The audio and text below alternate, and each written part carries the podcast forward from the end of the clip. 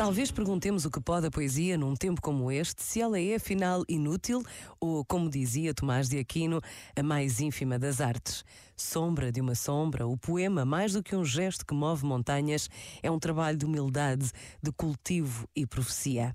E tantas vezes o que esperamos nasce num estábulo.